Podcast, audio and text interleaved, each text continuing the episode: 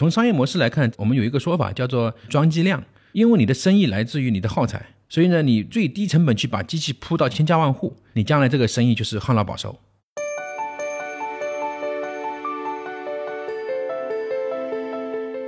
们第一次去见小米联合创始人刘德嘛，大家都叫他德哥啊。嗯，我们可能大概介绍半小时以后，我就说了一句，反正别的不敢说啊，这个行业里面踩过的坑，我觉得没有人比我踩的更多。如果说我说第二的话，没人敢说第一。嗯，然后呢，德哥居然还说，哎，这句话是亮点，那就这样吧，投吧。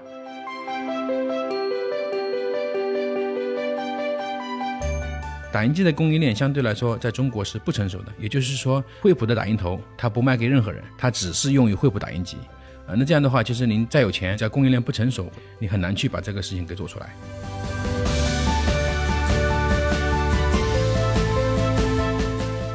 这个大学生用了我们一款我们自己认为并不是很满意的产品，嗯，就是因为我们对他那个成像质量不是那么满意。后来我们就问他，他呢就是对画质完全能接受，整个这个设计他非常喜欢，他甚至说这个东西只要再大一丁点我就不要了。到后来我们产品经理他本来想去提升画质，要变大一点点，我们就直接把这个就砍掉了。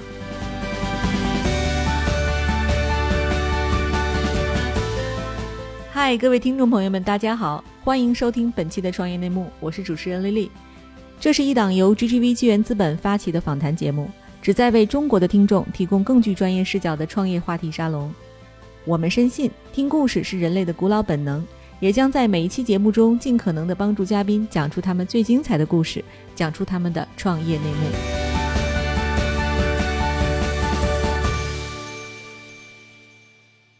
亲爱的听众朋友，大家好，欢迎收听本期的创业内幕，我是主持人丽丽。本期我们请到的嘉宾是汉图科技的创始人崔玉轩先生，好，欢迎崔总。崔总跟大家打个招呼吧。好，谢谢丽丽，各位听众朋友，你们好。哎，对我们说到崔总的这个汉图科技，可能很多朋友都不知道哈，听着也不知道是做什么的。但是呢，如果您提到说小米生态链的小米打印机，还有呢那个薇娅直播间的那款非常有名的这个手机的那款打印机，都是由汉图出品的。要不要在节目开始前，请崔总先介绍一下汉图科技这家公司和您的产品吧？好的，呃，汉图科技呢成立于二零一七年三月份，是一家比较年轻的公司。我们主要的业务是和打印相关，跟打印机啊、打印的产品啊、打印解决方案啊、软件啊、云端处理啊相关的一些产品跟服务。嗯。对，就是说这个打印机听起来好像是一个比较一点零的产品，好像我们都用过，但是也没有看到有什么机会啊。就是我还前两天看了一个数据，我觉得挺惊讶的，就是中国呢，其实每年就是这个所谓的咱们大家都知道激光和喷墨这两种基础打印机呢，其实是有一千五百多万台，如果加上耗材呢，有一千亿左右一个巨大的市场。就以前我们可能都完全忽略掉了，更多的原因是因为这个市场好像我们耳熟能详的品牌都是一些外国品牌，像什么惠普。啊，佳能啊，长期被这些国外品牌占有，好像一小部分业务是联想吃掉的，在汉图之前，对吧？是的。对，那现在呢，其实又汉图又选了这个赛道来进行创业，我就想问问您哈，您认为国产品牌很难在打印机这个领域做大的原因是什么？嗯，首先先更正一下您的这个数据啊，因为现在差不多二零二零年的这个数据出来以后呢，整个市场的那个规模又有所增长，差不多增长到了一千八百万台，那基本上是一个百分之三十多的一个增长。呃，尤其是家用领域里面，某些品类是达到了成倍的增长。大家也都知道，就是可能去年一年由于疫情的关系，很多学校停课，那导致呢在线教育，导致在家里面学习做作业非常的普及。那么打印机也就成为了一个必备的工具，进入了千家万户。啊，那么再来谈一谈您刚刚讲的这个国产品牌为什么很难做的一个原因。确实啊，我们现在去看整个市场，还是被外资品牌占据主导的这样一行业已经不多了啊，尤其是在一些普通的消费领域跟一些普通商业领域里面啊。那么这个确实是一个很大的，或者说值得去关注的一个市场，市场本身很大啊。那么我们其实当然从业内来看，主要是四个原因啊，导致了这样一个现状。呃，第一个呢，就是整个这个行业从六十年代开始，技术被发明到现在已经发展了有很多很多年了，大概有六十多年啊。那么中国的这个发展其实是远远落后的，所以呢，就导致就是在整个行业里面，整个 IP 的这种壁垒是比较森严的。那么这是一个技术的一个准入门槛的问题。第二个呢，就是供应链。我们知道，就中国包括是手机啊、电脑呀，甚至包括汽车，这个供应链是越来越成熟。但是打印机的供应链相对来说在中国是不成熟的，也就是说，在中国你可能买不到所有所需要生产一台打印机的所有的一些零部件。而且呢，什么叫封闭呢？就是惠普的打印头，它不卖给任何人，它只是用于惠普打印机，包括佳能打印头，它只用于佳能打印机。那这样的话呢，就变成说整个供应链其实是残缺的。呃，那这样的话，其实您就是再有钱，你在供应链不成熟或者供应链不完备，你很难去把这个事情给做出来。那么第三个呢，就是商业模式啊，大家都知道，就是打印机是一个依靠这个耗材挣钱的这样一个行业。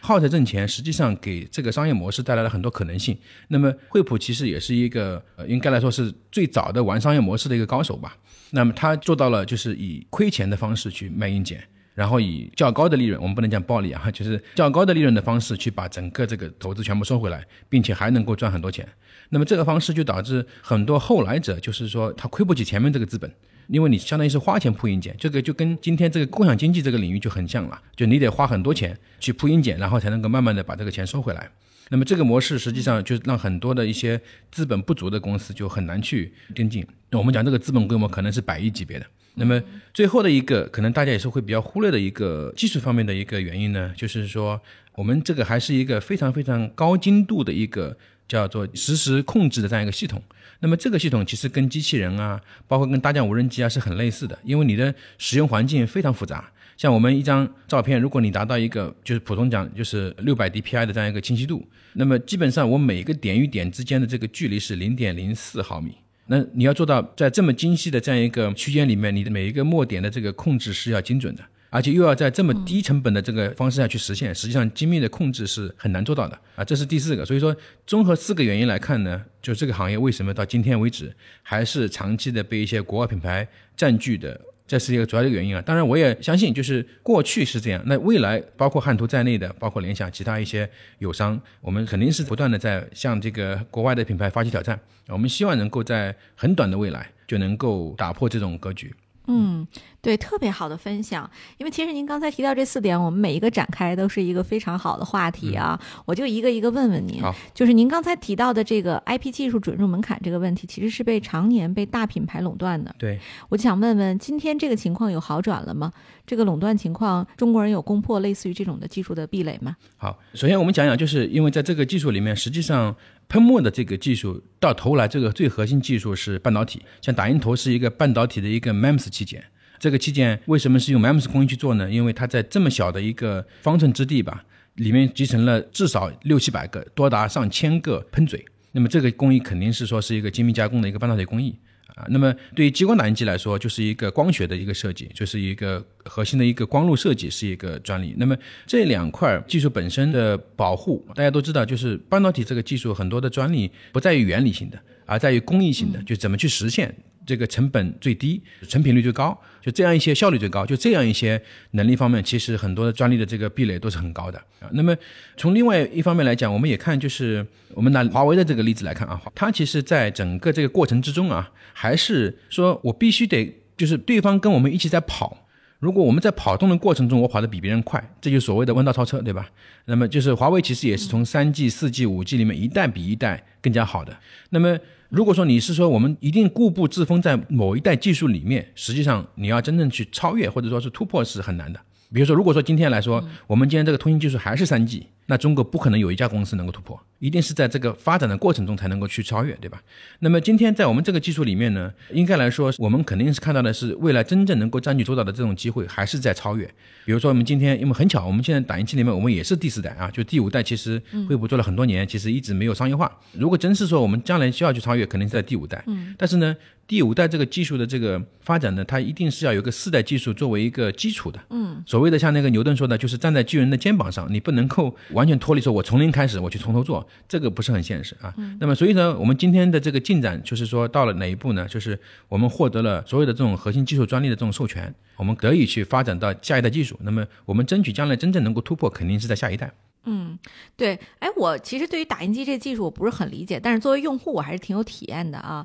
它其实好的打印机和那种我们叫就一般的品牌，它区别是蛮大的。是，就它首先在打印的体感上，我觉得倒还好，但是就是它那个打出来那个东西上，比如打黑白还行，但是打彩色它那个色差会非常大。没错，就是我要是用那个大牌的，而且是那种巨大的打印机，就我们办公室放那种，那个打出来它的清晰度是非常高，对，跟原色的色差是很小的。对，但如果是家用的打印机，我也用过大品牌，我也用过咱们自己的那个小米打印机，嗯，都差不太多，就它都会有那种明显的色差，嗯，这个是它的那个技术造成的吗？还是什么？呃，其实最关键还是成本啊，因为本身这个机器在家里面，绝大部分家庭啊使用频次相对还是低的啊。那么在这个情况下，我们其实是在取了一个平衡，就是成本和效果之间的一个平衡。应该说，最主要的这个先驱肯定是惠普啊，他们做了很多的这个研究。其实惠普这几年绝大部分的研发，就是在怎么样能够以一个超低的成本去实现一个基本上大家能接受的这样一个效果。对，这是就是跟那种很贵的机器肯定是效果是肯定是不一样的。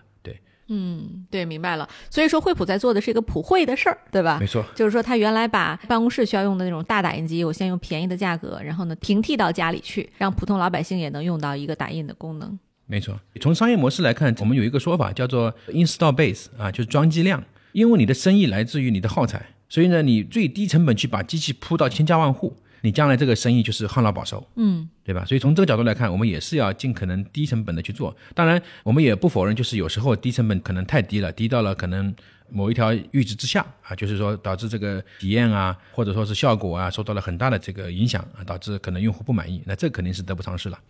嗯，明白了。那我就想问问您，就是我们刚才听到您讲了很多，无论是商业模式上、技术上、资本上的，然后各种各样的这种比较高的壁垒和护城河哈。但是二零一七年汉图开始创业的时候，我自己是有一个比较大的问题的啊，就是数字化已经如此发达了，今天其实很多人我们的文件都已经变成数字版的了，照片也都是在存在自己手机上。您当时为什么觉得在这样的一个时代，依然还要去做一个跟传统的打印有关的项目？为什么人们还需要打印文件？好，这个问题其实我也是每次都会被投资人问到的一个问题啊，所以说我们也是有一些可能我们自己的一些理念跟大家分享一下。打印呢，本质上来说它是一个信息工具，那么作为工具，它本质上是服务于效率的。那您刚刚说的很好，就是今天的文件是电子化的。那么如果说我们只讲这个信息是在传递或者信息被消费这样一个维度去看效率，那么一定是电子化的信息在屏幕上被消费是最容易的，嗯，而且这个趋势是不可逆的。但是我们如果看得更整体一点，如果我们讲我们在看我们打印机本身在应用的一些成熟的一些领域，比如说教育，比如说企业办公这两块。那我们来看的话，我们把整个的这个效率看得更整体一些。比如说，我们讲教育这件事儿，那学习的效率是怎么衡量的？应该是衡量学生是否掌握这个知识作为衡量节点来看，那就不是说是哎我的作业布置的最快，我的作业能够在屏幕上被看见是一个衡量的指标，嗯，而是说学生是否掌握作为一个指标。那在这个时候，你会发现让学生在纸质的卷子上面通过摸索、思考，甚至在纸上面写写画画，锻炼出的一些肌肉记忆。这样才能够真正到最后成为一个最高效的学习方法。对啊，那另外一点来说，嗯，在企业之间合作，企业之间合作的时候，衡量这个效率，其实是说是，哎，我们是不是能够确保双方都能够信守承诺，做你应该做的事儿。那么这一点来说呢，你也会发现，一个签字盖章的白纸黑字的合同，才是能够确保双方信守承诺的最基本的保障，对吧？那我们讲，如果在这个时候，如果你发现我我们只是一个口头协定，甚至是我们一份邮件确认。到最后，你的维权成本会远远高于这个。嗯，所以说我们为了这个企业合作，你也会发现，就是文件一个白纸黑字的东西，可能是更加高效的方式。嗯，因为一旦你发生维权，你只要发生一次，你会发现，就是所有的过去的一些用邮件或者用电子方式去实现的一些高效，都会被那一次给拖累。嗯，导致整个效率低下。这也是为什么像 GGV 作为一个投资公司，对吧？你们会发现，你们手里面的那些每天可能签的那个，包括保密协议啊，包括是一些 TS 啊，包括是一些投资协议啊，对吧？包括是一些尽调的一些文件，因为大量的文件其实是需要纸质去体现的。对，还是一个问题，就是因为企业跟企业之间一份纸质的合同，其实是能够确保双方交易的一个信用保障的。对，其实本质上来说，它还是个工具，它还是服务效率。只不过我们怎么去看效率？如果你追求极致的，要传递最快，要那个最快的能够被读取，那肯定是电子的方式。嗯，但如果你看整个一件事情本身，那么你服务一个更大的目标，也许效率最高的方式，可能还正好是一种我们可能认为是说已经是比较落后的这样一种方式，其实是更高效的。嗯，所以说从这点来看，我们认为至少未来十年这个方式还是会长期存在的。哎，当时是看到了哪些机会或者是痛点吗？好，比方说从业内来看啊，我们确实是看到了固有的一些顾忌啊，比如说第一个是体验比较差。啊，就是说你的安装啊，就是你的那个连接呀，对吧？大家都很复杂，对吧？我要插一嘴，我不知道现在年轻人有没有安装过这个东西啊？我记得我两千零二年的时候，我们家买了第一台台式机，就那时候还装机的。我知道，知道。它是几台机组装起来，什么声卡、显卡、屏幕都要单独组装，然后组装完，对方就游说我说你可以买一台打印机。我在装机的环节，嗯，我就放弃了，我就说以后我我再也不买，嗯，我到第二台打印机已经是二零二零年的时候，我买了一台小米打印机，那是我第二次安装，嗯，我当时是克服了极大心理障碍，但实际上已经完全不是一码事儿了，嗯，我记得我零二年的时候安装那个打印机的时候，它其实是有一个光盘，嗯，然后你要先放进去，而且那个组装很多的线，又要把那个机器放进去，要有什么硬件软件都要重新安装，对，但是其实这个汉图当时那个安装我确实是非常方便的，就无比互联网化啊。啊，对对对对对，所以安装确实是一个问题。那过去啊，就是哪怕五年前我在惠普的时候，基本上四十分钟以上的安装时间是常有的，是一个我们叫 nominal，是一个平均时间，低于四十分钟是很简单的。那今天我们就是要求几分钟嘛。那么第二个痛点呢，就是不管是你用过没用过，都会知道的，就是耗材贵。所以说耗材特别贵，然后安装使用特别的复杂。那在这样的情况下，如果你在家里面的需求频次不是那么高，很多时候你就忍忍就算了，你就过去了，你就不想去买了，大不了到外面去打，大不了到公司去蹭一下，对吧？对，很多人是这样解决问题的。对对对。那当然，这里面最最重要的一个机会，还是在于说是移动互联网化，因为中国的移动互联网这个进程是远远超过世界上任何一个国家的。对。那在这样一个情况下面，你的内容已经在手机上面了。就是各位听众也可以自己去理解一下，你除非是你是一个内容创作者，否则如果你除了工作以外的事儿，你有什么事儿是需要 PC 去做的？几乎没有了，嗯，对吧？那么在这个时候，跟打印相关的内容在哪里？无非就是在 QQ、在微信、在 WPS、在钉钉、在飞书，对吧？嗯。那么在这些场景里面，我怎么样能够把这些内容无缝的就能够直接打出来？过去我们在创业之前，很多人告诉我的一件事情就是，他们可能在家里面唯一用电脑的时候，就是需要打印的时候。啊，那我觉得就这件事情是我们一定要去解决的。我们认为这个点可能是一个非常非常大的机会，那就是传统上的一些痛点我们要解决，但是最大的一个机会，我们认为还是说移动互联网带来的这种生活的这种革命性的变化，我们怎么样以一个更加新的一个打印的一个体验去迎接或者去拥抱这种变化。那这件事情，我相信传统厂商做的是不够彻底的。嗯啊，那么这个是我们可能是最最核心的一个点。简单讲的话，就是这些是我们的看到的一些机会跟痛点。因为我稍微插一嘴，就是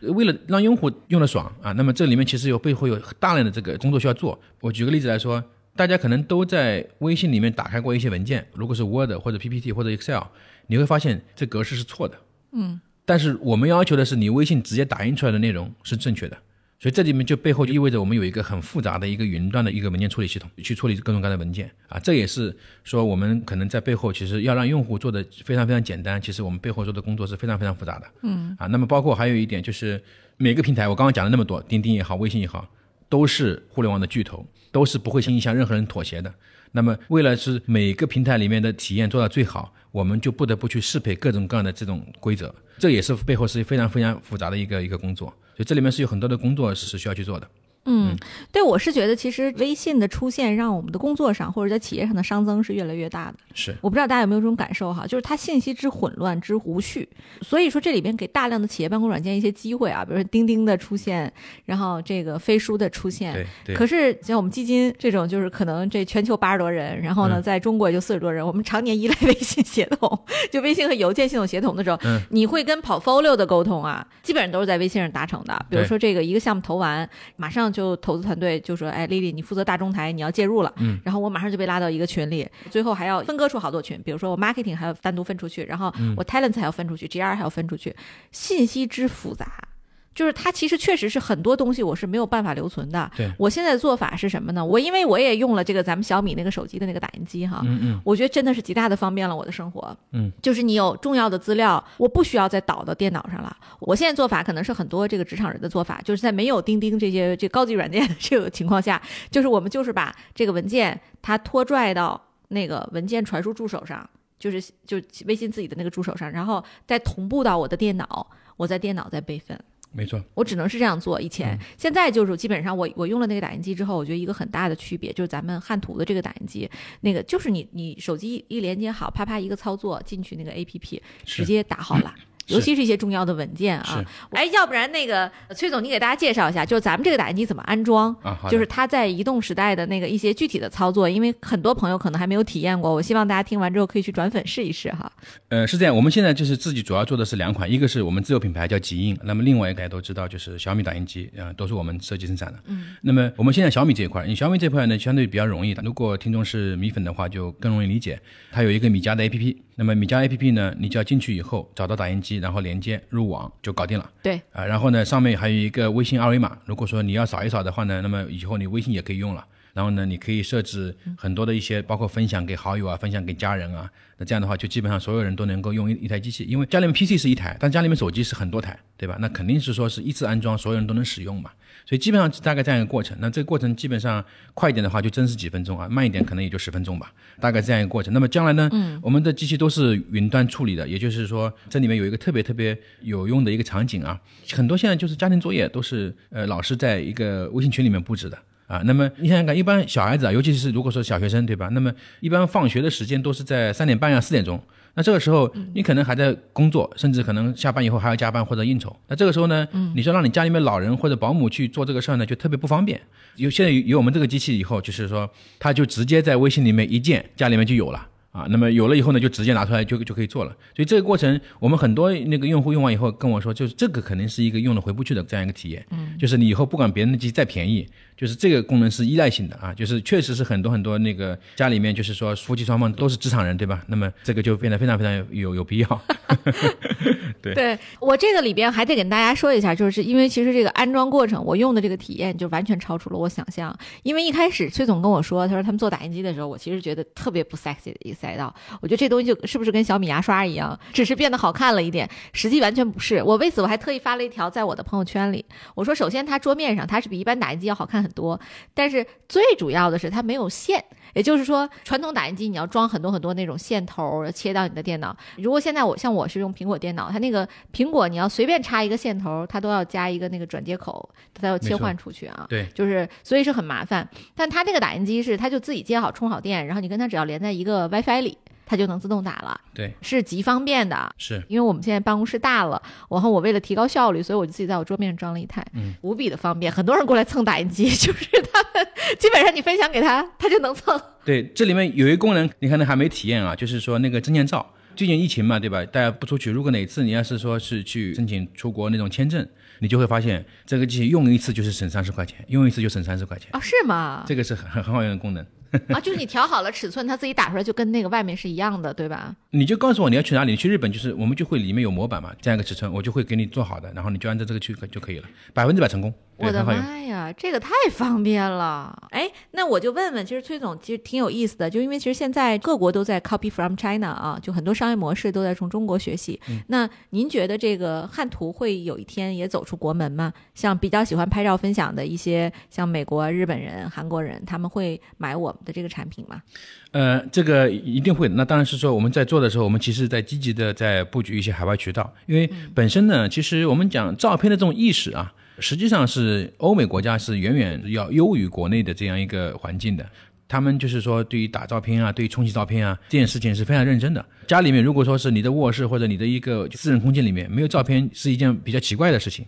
嗯，那么在这个环境里面，实际上从用户教育或者说整个大的这个趋势来看，其实是更容易去说服那些欧美的这个人群。实际上我们在这个做极印这个产品的时候，我们为什么做了一个电池款啊？因为我们其实看到的这个机会啊，因为在国外。他们周末喜欢就是一起聚会啊，在那个院子里面，就是说烤肉啊，或者说是一些朋友过来一起那个共度周末嘛。那这个时候，实际上这个机器就是会可以拿到那个后面院子里面去。让大家一起分享去使用的这样一个场景，嗯，这其实我们已经考虑了很多的这样一个设计。那么这个设计肯定是独一无二的。对，我们觉得就是在这个我们所谓的这个 copy from China 啊，我们觉得就是在整个移动互联网这个体验上面，那一定是我们是远远超前于在海外的。那包括是另外的一些在设计方面，您刚刚说的一个，我们这个机器没有线，然后呢没有什么配件，特别干净，对吧？那么这个设计其实也是一个我们认为是更加符合趋势的一个使用。因为总体来说，我们讲照片打印这件事情，我们叫心跳式的打印或者。叫脉冲式的，它是可能是说是你可能一个礼拜可能不用它，但你用的时候可能一次会打很多，嗯，因为它可能是一个场景触动，比方说今天家里面来人了，或者今天正好小朋友过生日，对吧？嗯，你事后可能会有打很多嘛。那么在这样一个场景里面，就是你会发现，如果你的配件很多，它会丢掉。你的那个电源线是一个，这个纸盒是一个，嗯，然后呢各种各样，对吧？那我们讲我们的一个友商，它的那个配件加在一起，可能大概有九到十个东西，我们就是整体的。就是这样的一些设计，那很显然就是说，copy from China 这件事情肯定是成立的。我们拿一个事实来说啊，今天那个在市面上已经在卖的一款，实际上可能更漂亮的一款照片打印机是富士的啊，那款机器，那款机器那个设计就是我们的，从整个那个技术，包括整个外观，包括整个那个概念设计，全部是我们做的。这款机器大家也可以去看，非常非常漂亮。嗨，各位小伙伴，告诉你一件很重要的事情，创业内幕的听众群已经开通喽。在这里，你可以和我们直接沟通，也可以第一时间了解到 GGV 纪元资本线下活动的动态，近距离聆听投资人的独特见解，并且结交其他互联网圈子的小伙伴呢。入群，你只需要添加微信公众号 CYNMXZS，我再重复一遍，CYNMXZS，也就是创业内幕小助手的拼音首字母。并在好友请求中标注“创业内幕”。接下来，小助手会帮助你完成入群操作。我们期待你的加入。我们讲到汉图的成功，其实就是不得不提，就是小米跟我们的合作啊。就汉图是小米生态链中的一个非常有战略意义的一环。我想问问您，就是您跟小米的这种合作，主要是把哪些步骤转移给了小米？就是为什么选择当年加入小米生态链呢？好，呃，这是两个问题啊。那第一个问题相对会简单一点，就是整个打印机这个产业，嗯，肯定是比较难的，包括从技术专利啊，从那个呃研发这个周期啊，包括后期的投入啊，都很大。那在这个时候，实际上小米给了我们一种巨大的确定性，就是市场，嗯，啊，所以说您刚刚讲的这个问题是说，哎，我们把哪些步骤转移给小米？其实上就是还是渠道销售这一块。其实这个就是对我们这个前期投入来看，就给了我们一个莫大的信心。就是我们在投入的时候，不管怎么样，我们就是不能够是以相当于试水的方式去做，就是做到极致，做到我们认为我们自己想要的样子。然后呢，早期的销售环节就可以交给小米啊。所以说，小米在这个过程中帮了我们很多。因为对我们来说，如果说没有小米的这样一个合作，我们可能很难去有这么大信心，在早期投入这么多的人力跟资金去打磨产品。啊，所以这个应该是我们早期加入小米的一个最主要的一个一个原因啊。嗯，那么我们怎么跟小米开始的合作呢？这个也也是很有意思一个一个故事啊。就是我们在二零一六年的时候，实际上呢，我们是整个公司呃有一些业务调整，那么我们可能就是整个部门要搬到新加坡去。所以，我们这边有很多人呢，就开始要去美国啊，去新加坡啊。那么，这样一个就面临一个应该来说是人生的一个重大一个转折吧。那么，在这个时间点，实际上我们大部分人还是不太愿意离开中国，因为机会在中国。嗯。呃，那么在这个时候呢，可能又没有特别合适的这个去处啊。那正好这个时候，小米找到我们，说要不要去看一看这个小米生态链。其实我们以前是知道小米，但不知道小米生态链这个模式的。啊，那么我们后来就去了一次。我们第一次去见，就是见那个就小米的那个联合创始人刘德嘛，我们大家都叫他德哥啊。嗯。见德哥以后，其实我那时候我们也是觉得是比较的随意啊。我就是我们可能大概介绍半小时以后，我就说了一句，反正别的不敢说啊，就是这个行业里面踩过的坑，我觉得没有人比我踩的更多。如果说我说第二的话，没人敢说第一。嗯。啊，然后呢，德哥居然还说，哎，这句话是亮点，那就这样吧，投吧。我们当时觉得还很随意的，好像就是他就是那个做了这么个决定，所以我们就回来以后，哎呀，好像是话已经说出去了，所以我们就开始去拉团队。那么因为正好是这样一个机缘巧合嘛，因为整个团队我们有自由选择，可以离开，可以自己就是留在中国，还是选择继续跟着老东家去新加坡。所以在这个时候，我们就有一个很大的机会呢，就是说把整个团队成建制的能够保留下来啊，这应该是一个非常难得的机遇巧合，对。太幸运了啊！对对对，我觉得德哥也是，就是非常受创业者的欢迎。哎，是，就我所有聊过这个小米生态链的人，大家每次聊起他都是满怀感激哈。他是一个非常非常好的合作伙伴。是对，听下来特别有趣。那就是现在其实咱们汉图已经进入这个小米生态链，并且开始了第一步。那未来我们可能也有自己的一些发展方向哈。就是我想问问您，就是您觉得自己。更像小米一样是一个互联网公司，还是说像惠普一样是一个硬件公司？你怎么定义汉图？呃，但我在我内心中，我绝对认为我们是一个更加像互联网公司的这样一个硬件企业。我们从几方面来看啊，第一个就是一个互联网公司，它肯定很注重用户的连接。那我觉得我们呢，可能是在这方面做的是足够多的。我们跟用户的这种连接，包括我们的售后，包括我们跟用户的这种运营，包括说是我们不断的一些那个就是沉淀的一些核心用户，在用户运营方面肯定是更像一个互联网公司的。嗯。第二点呢，就是我们讲功能迭代。你去看，就是一个传统硬件公司，它如果说是做一些软件升级啊，大多数是在解决一些 bug。但是呢，我们可能每个月都会有升级，是提供新功能的。嗯啊，所以从这点来看，我们更像是一个软件企业，就是我们不断的在迭代新的功能。对啊，那么第三个呢，就是人员配配比来看，我们讲研发这个团队，我们研发团队的话，软件跟硬件的这个人数比例是超过二比一的，差不多是二点五到三比一。所以说，我们是很注重软件方面的这个投入的。这几方面，那我们希望我们未来肯定是一个互联网企业的这样一个属性，而不是一个传统硬件属性。嗯。对，哎，有意思。其实那个您在一开始就提到说，打印机这个领域它的供应链在中国是不完备的哈。是。那加入小米生态链有没有帮助您找到更好的供应链？您是怎么解决供应链这个难题的呢？嗯，好。我相信这个里面，一方面是我们可能过去的一个好从业背景啊，另外一个呢是小米很强大的一个供应链能力吧。这两方面应该是非常好的一个优势互补。比如说，对于一些打印机这个产业特殊的一些零部件，那么主要是靠我们自己对整个跟日本啊、跟美国的一些核心零部件供应商的一些长期的合作关系啊，那么通过这些方法是解决。那么对于一些通用零部件，在成本啊，包括产能保证方面，小米一定是提供了很多的帮助。嗯，所以这个应该还是小米希望的一种合作模式，就是说你的生产链企业能够带来一些东西，同时它也能够帮助你一些东西，嗯，最后成就一个更加好的一个产品，更加好的一个产业，啊，这是一个应该还是比比较好的一个合作模式。对，所以说我是不是可以理解，就是加入小米生态链对于汉图从零到一是非常重要的一步？我觉得。这么说，未来我们希望是说，是我们脱离小米，我们可以活得很精彩。嗯，但是第一步如果没有小米，应该是不太会有汉图的第一步的。就这个是一个很客观的说法。嗯，对。哎，我们其实不得不面对啊，就是其实到今年为止，汉图应该是一七年创业，到今年咱们已经三年多的时间了嘛。对。这三年多，咱们的销售情况怎么样？就是有没有什么数据可以跟我们分享？嗯，好的，我们基本上每年还是有百分之一百多的这个销售收入增长吧。大概是二零二零年的话，差不多四点几个亿的这个收入，可能在二零二一年，我们计划还是会有一个翻倍的增长。嗯嗯哦，这个数字实在是太惊人了。我们现在在大谈新消费的时候，其实像汉图这样的公司，正是一个新消费领域的代表哈。就是我们在把过去的传统的一个品牌或者说一个生意重新又做大，这个序列的产品重新进行革新，进行互联网化和本土化哈。这个非常非常有意思。我曾经在网上第一次了解到这个汉图，是因为这个薇娅直播间，嗯，当时是一个比较大的一个新闻，就是在薇娅直播间，当时薇娅展示了。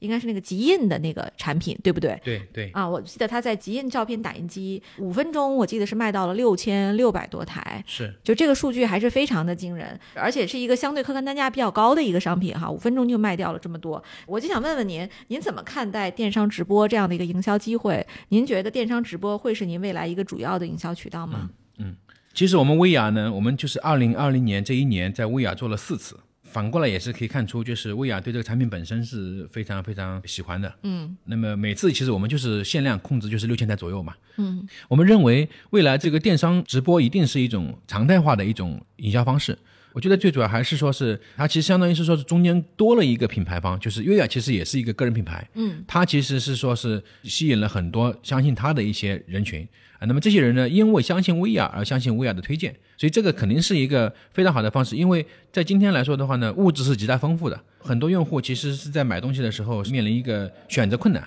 那其实薇娅帮助他去做了这样一个选择。我们认为这个方式本身啊，不管是薇娅也好，还是李佳琦也好，嗯，其实都是一这样一种很好的方式。当然，对于我们商家来看，我们其实看的还是一个核心的，我们叫 ROI，或者说是一种投入产出比的这样一种考量，对吧？那我们是常态做，我们获得什么？其实我们获得无非是两个，第一个现实的数据，就是说我们的销量、我们的利润。那么第二个就是长期一点的这个数据，就是我们的曝光度，对吧？那么我们不管怎么样，对于企业来说，我一定是有一些诉求的。我要么是说是能够获得短期的一些收益，很多食品可能很多时候是这样的，因为食品它不存在一个品牌建设或长期的这种能力，那么或者它的这种期望比较低，它可能更在意的是短期收益。那对于一个像我们这样的一些科技类公司来说，可能我们更在意长期的。那这个时候我可以适当放弃我的利润，我只要确保就是每一次。都有足够的曝光量，嗯，像薇娅的这个曝光量，一般每一次都在千万左右，嗯，在这样一个曝光量里面，我们觉得，哎，这个里面哪怕是我们这个坑位费或者说其他一些费用，超出了我的收入，其实我们是有一点略亏。那这个亏也是说你的这个投资是不是值得你所买来的这个曝光量？对，对我们目前来说，我们连续做了四次啊，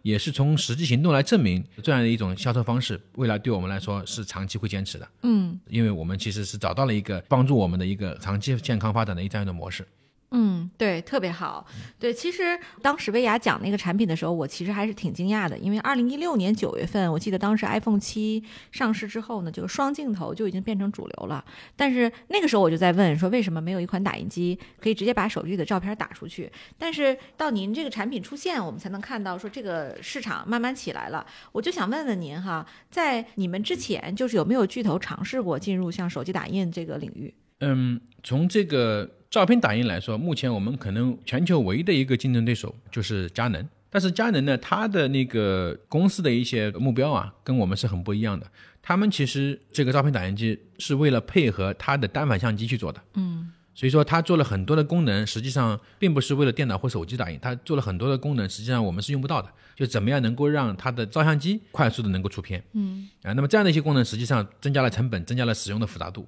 所以导致就是这个产品看上去就会比较的像那个上一代产品啊。当然，我们这边是不去抨击友商啊，就是说，呃，只是说就产品相对来说它的侧重点不太一样。对，那对于我们来说呢，您刚刚讲的很好，就是说你的那个二零一六年开始双摄开始，手机那个拍照过去呢只是在屏幕上呈现，感觉还不错，嗯但是毕竟到了一个照片上面去以后，其实它的要求是更高的。因为一个是主动光，一个是被动光，所以呢，很多时候大家看上去会有差异。那么这个时候，我们就其实看到，就是手机的那个打印，除了体验以外，那还有其实有很多其他的一些要素，可能都是需要去满足的。嗯首先，第一个我们要解决的问题啊，还是说手机拍照片以后为什么要打印出来？嗯对吧？这个其实是我们要解决的一个问题。你把它做的很简单，这个不假。问题是说是为什么？这个问题是说我们愿意花点时间去讲讲啊。就是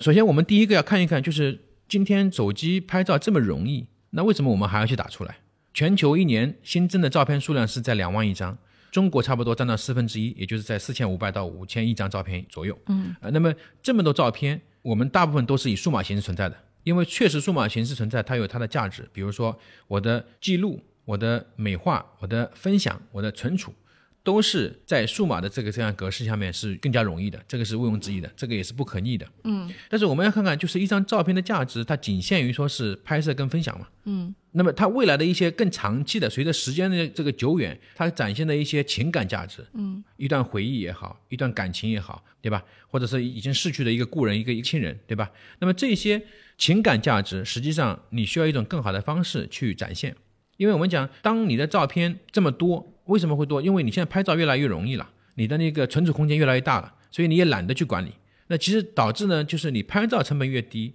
你的管理成本就越高。嗯你可以想象一下，我们现在三年前的那个老手机的这个照片，现在在哪里？你还会去看它吗？嗯也就是说，我们讲的就是照片本身是一个情感的载体，所以呢，它可能在很多场景里面，它有的这个价值，不是说是哎我怎么样更高效的去展现这张照片。你要讲分享照片，没有哪个方法是比你用微信更快的。嗯但是说，你说哎哪个方法可能更加能够承载这份厚重的情感？也许可能一张纸质照片摆在你桌上，可能更加有这种形式感。对我家就有很多照片，是，就是我家有大大小小的进屋就能看到满屋的照片，嗯，这个对我来讲是特别特别重要的，很有形式感的一件事情。对，就是它承载的是你一段时期记忆点，比如说，我记得很清楚，就是我跟我先生第一次把孩子接过来的那张照片哈，其实他丑丑皱皱的，但那张照片就放在我跟我先生的卧室里，就是每次我们看到那个皱巴巴的小东西，到今天变成一个大姑娘了，就是那种变化，那种心情，他看到他是和你在手机里是不一样的。对，对我是觉得可能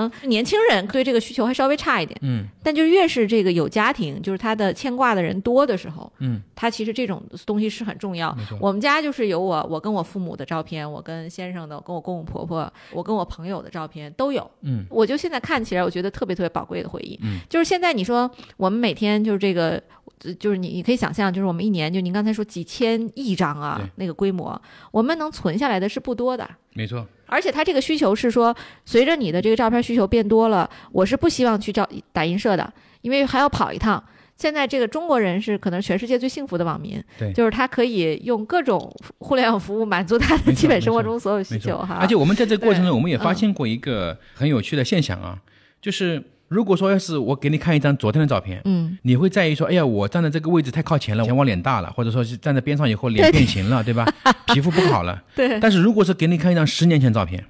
在那个时候你不会去看什么，哎呀，你的那个脸变形不变形，因为这张照片如果是十年前，它会成为你触发那段回忆的唯一的一个开关。对，所以那个时候你会完全沉浸在那个情感里面。所以这种价值啊，我们其实每次去做这样的一些实验的时候，我们其实自己也是会非常非常受鼓舞的。因为我本身也是一个理工男，我可能也没有那么感性啊。但是我们看到我们的用户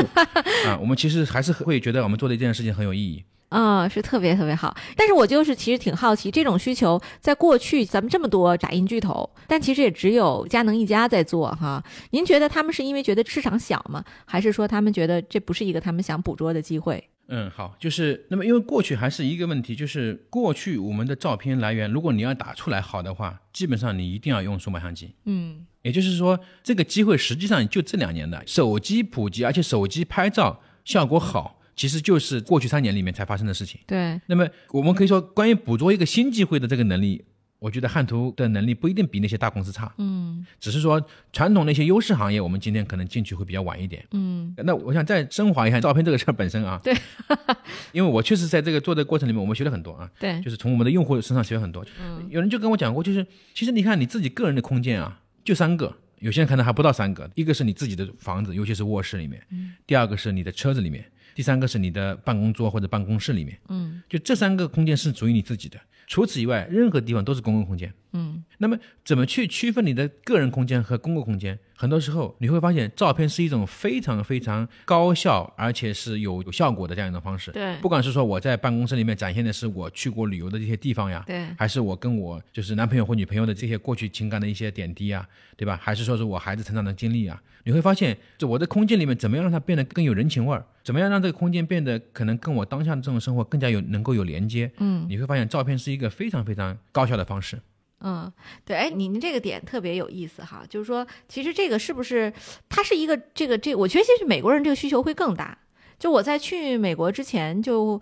呃，我在中国的家里就很少见到，他通常有一两张照片，但我其实蛮蛮少见那种就家里挂满了家人照片的。但是我在美国的，就我朋友家还是说房东家里，到处都是他的照片。就美国人特别爱展示自己的家人，他们很骄傲啊、然后有毕业照啊，什么孩子出生满月呀、然后其实我觉得美国这个需求更大。您觉得我们开开脑洞，就是未来会不会就是汉图下一步，如果说我们的这个这疫情过去了，会不会开疆拓土到东南亚或者是美国这样的这个欧美发达国家？我们应该来说还是欧美为主，因为从消费能力，包括是消费习惯上来说，欧美肯定是一个主要的一个一个战场。因为过去呢，其实在美国有一种比较常用的方式啊，是就是美国超市嘛，就是那种 Costco 啊，或者是那个沃尔玛呀，或者说是 Target，他们在那个地方。都有几个机器放那边，那个机器是企业级的，就是公司放那边，然后呢，用户就是拿一个 U 盘，就直接到那边去付钱去打印嘛。对，很多人家就是周末都会去干这个事儿。嗯，这些也是疫情的关系嘛，可能让那个美国的在线消费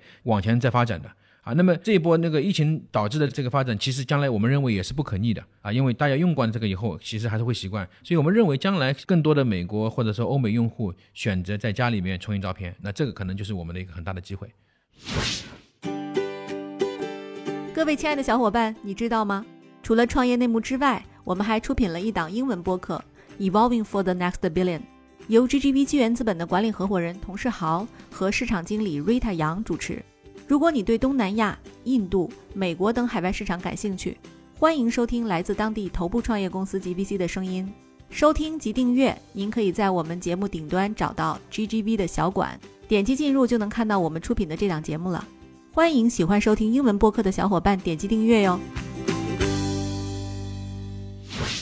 哎，我我想问问您，咱们现在团队有多少人啊？我们现在大概百十号人，因为我们现在我们自己不做生产，我们还是以研发为主。对，但是挺有意思啊，因为我一直认为咱们是一硕大的团队。因为我之前在那个看汉图资料的时候，发现就有一个报道，就说就打手机的那个基因口袋照片打印机，其实是获得过德国的 IF 和红点两个大奖的，对就都是设计类的顶级的大奖哈，可以誉为就是设计界的奥斯卡。对，就这款产品呢，它除了小巧便携以外呢，还有这种 user friendly 的创意啊、巧思啊，甚至说它其实有一个小设计，就是把打印机的相纸的那个盒置于打印机顶端，它有个专利的磁吸，这种非常非常有意思的这些小设计，都帮助用户在打印完成后就是便于收纳呀什么的。我就想问问您，就是您是怎么能够让汉图这样一个规模并不大的团队，充满了极具的这种创新价值和创新力的？您是怎么激发团队这种创新精神的？好。嗯，首先呢，我们团队虽然说人数规模上来看并不是很大，但是这些人平均都有这个行业从业经验大概十年以上，嗯。啊，然后跟我可能过去共事的时间可能也超过了七八年，所以在这样一个大的那个环境里面呢，其实大家相互之间这个效率是很高的。这个可能是我们的一个成建制的团队的一个最大的好处了。嗯，呃，那么第二个呢，就是我们可能比较在意的还是说，呃，用户场景，因为您刚刚问了，就是哎，我们是不是更加互联网化，对吧？那实际上互联网化的一个很大的特点就是我们可能在意这个用户怎么使用。嗯，啊，就是我们想到的更多的是说用户怎么收纳，不要说用的时候很开心，但是用完之后是一团糟，这个是很重要的，因为我们讲就是这个机器本身在使用的过程中。你一个月里面可能真正用的时间可能就那么三四次，嗯，我们不能只是说是让你在那个三四次这个使用的时候是爽的，我们希望的是说它这个不用的时候，它也是安安静静的放在一个地方，甚至能够成为是一个美化装饰品这样的一个设计。其实这个是我们的可能是一个设计的一个核心理念。那么这个理念其实我们是体现在很多很多地方的，除了这个磁吸设计以外，呃，照片本身这个形式，嗯，我们讲就是过去一般的照片都是六寸的嘛。但是你反过来想想看，照片做完以后干嘛去？嗯，无非就是说，要么放在相册里面，要么放相框里面。但你会发现，放相册、放相框这样的事情，真的可能是说是像我们这个年代的人是很乐意接受的。但是你想想看，如果是十几岁的小孩子呢，二十来岁的年轻女孩子呢，嗯，他们觉得这个很老土，对吧？他可能他的生活里面，我可能不需要这些，嗯，哎，如果是个照片，如果是比方我追星，对吧？那我们就所以我们做了很多方形的。小型的，就是跟名片大小，ins 风的，我们叫 ins 风啊，就是那个 Instagram 用的那种方形照片，而且很小，嗯，你就可以贴在手机上面，你去贴在你的那个包包上面，可以贴在你的那个笔记本上面，嗯，就彰显个性。比方说你追某个星也好，怎么样也好，对吧？所以我们在用处方面，我们也是会去体现。我觉得更多还是说我们在鼓励的一种是说，我们怎么去真正去同理心的去看待一个用户，他怎么去使用我的产品，嗯，怎么样能够在产品在他这个使用中，不管是用用也好，不用也好，哪怕是打印的这个照片本身应该去向何处，就这些问题，可能我们考虑的都。是比较细的，包括我刚刚跟你讲过那个电池板，对吧？那也是因为我们考虑到很多时候在用的时候，你如果把这个机器放在卧室或放书房，如果说你家里面来人了，不管是闺蜜也好，还是一群孩子来给你家小孩过生日也好，还是说是在国外的这种在那个后院里面去开 party 也好，这样的场景里面你会发现，就是总不能说打印的时候都跑到卧室去吧？哎，我能不能把这机器搬出来？我们不叫无线化，叫无神化，对吧？就是没有没有线了，没有电源线了。嗯，这样一个场景是不是更加适合？所以我们可能更多的是在考虑整个场景的这样一个设计，就是怎么样让用户更能够接受这样一个理念。对，咱们团队平均年龄大概多大呀？呃，应该不小了，因为刚才我们说的，我们应该是核心团队，还是说是年纪是偏大的？一般都是在八十年代初的人比较多嘛。嗯，但是后面我们新吸收的一些骨干都是九零后了。对，所以现在来看，我现在平均年龄应该在三十多岁吧，三十四五岁。啊，对，其实那个我们其实是知道，就是您刚才讲像 ins 风这种，它其实非常典型的，包括追星，它其实是年轻人的一种使用习惯。是这种用户习惯，你们是怎么发现的？它是用户来跟你们反馈会吗？就是像小米一样有个社区吗？还是说就是年轻的产品经理告诉你这就是一个需求？是哪一种？呃，其实还是第二种。我们其实现在很多我们的设计师跟产品经理还是很偏年轻的，然后他们一天到晚就是泡在小红书啊，泡在那种国外的一些论坛啊，包括他们在看这样一些信息，包括我们在看到一些新的一些形态，我觉得还是给了我们很多的灵感。我们当然也会做很多的一些用户的访谈，呃，我们甚至发现有一个大学生拿了我们一个产品做了一个创业大赛，得了个金奖。然后他还特意跑到我们公司来感谢我们，告诉了我们一些直接颠覆我们价值观的这样一些理念啊。那这些理念到后来也被用在了我们的一个一些产品设计里面。对，实际上这也是小米给我们一个很大的影响，就是跟用户交朋友。嗯，他最后你真的会发现很多很多的用户的一些真的需求。你虽然是说是从业者，可能对行业整体了解更多，但是有一些用户的一些想法不一定说是真的了解，所以给了我们很大的启发。对，刚才那个获奖大学生，他到底是提出了什么需求，让你觉得可能你没有想到的？这个大学生他很有意思啊，就是他用了我们一款我们自己认为并不是很满意的产品，就是因为我们对他那个成像质量、画质不是那么满意，后来我们就问他，他呢就是对画质觉得是完全能接受，这个比他过去用那种什么大头贴好多了。嗯，但是呢，他的这个整个这个设计，包括是连接啊，包括整个外观设计，他非常喜欢。他甚至说这个东西只要再大一丁点我就不要了。嗯，很多时候你发现，就年轻人会非常的就是说是就极端化，就是他喜欢的东西非常喜欢，不喜欢的东西非常不喜欢。对啊，在在这个时候你会发现，哎，我很讨巧的就是满足他们这个需求。对，到后来我们本身那些追求极致的那个产品经理，他本来想去提升画质，然后呢要牺牲一点尺寸，要变大一点点，我们就直接把这个就砍掉了。嗯，现在是用户喜欢，我们就保留这样一个设计。对，其实很有意思，就是说不同年龄段在使用这个产品的时候，它的对于产品的需求是不一样的，对吧？对，完全不同。嗯、特别特别有意思的点啊。那最后我们就开开脑洞，因为其实今天聊了很多汉图的这个精彩的创业故事、发展历程，然后下一步我们会不会做这个三 D 打印啊，或者二点五 D 打印，类似这样的这种新的东西？呃，首先呢，从技术层面来看，你的二 D 打印肯定是一个三 D 打印的一个非常非常重要的一个技术积累。从理论上来说，你只要把二 D 的打印这个能力，你只要再增加一个维度，对吧？在垂直方向上面能够有一个维度的控制，实际上就能实现。那事实上，惠普能够成为一家相对来说在 3D 打印技术方面比较先进的公司，其实也是得益于二 D 技术的成熟，所以这也是一现实的一个参考，对我们来说啊，嗯啊，那么我们其实看的更多的并不是说 3D 打印本身的技术的这个积累，因为这个技术目前来说比较成熟了。嗯呃，最关键的我们认为是说两个方面，第一个是材料技术本身，材料到底能不能够实现这种精度，实现这种强度？那个如果精度跟强度都能达到，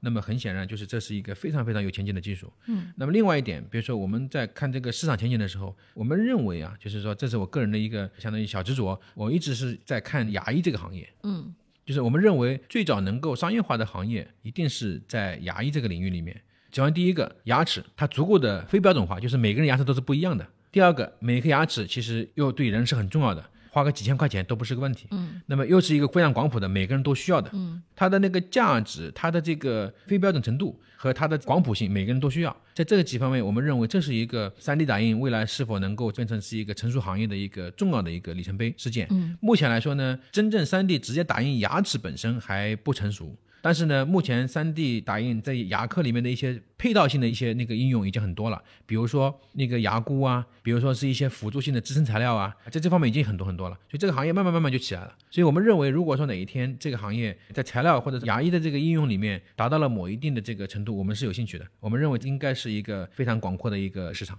哇，特别酷哈！我听完之后，我也觉得这是一个非常大的机会，因为我们确实最近也在看一些跟牙齿有关的 3D 打印的，就是牙模啊对。我甚至还看过一个项目是美国的，嗯他在做 3D 打印的植物肉，嗯，就是植物肉汉堡，嗯它那个汉堡里边那个肉也是 3D 打印出来的。对，说白了，它其实那个打印机，它那个成分就是你把那些东西放进去，最后它出来之后就是一个汉堡的样子，然后嗯嗯嗯。那个外面那个层和里面那层都是打印的，口感没有什么特别大的区别。对，因为我们也知道，就是有一些公司实际上也在尝试走一些，嗯比如说生物方面的一些呃路线，比如怎么样能够重组生物的一些 DNA 啊啊，包括怎么样能够快速的帮助医药行业能够去重建这个实验环境，就是能够可能说是成十倍、百倍的加速就生物医医学实验的这样一些进程，这个其实也是很有意义的，而且这个应用也是很很广泛的。目前已经有一些公司在这方面做一些尝试了。嗯，对，特别特别好哈。那节目的最后呢，我们也想问问，就是一个常规问题啊，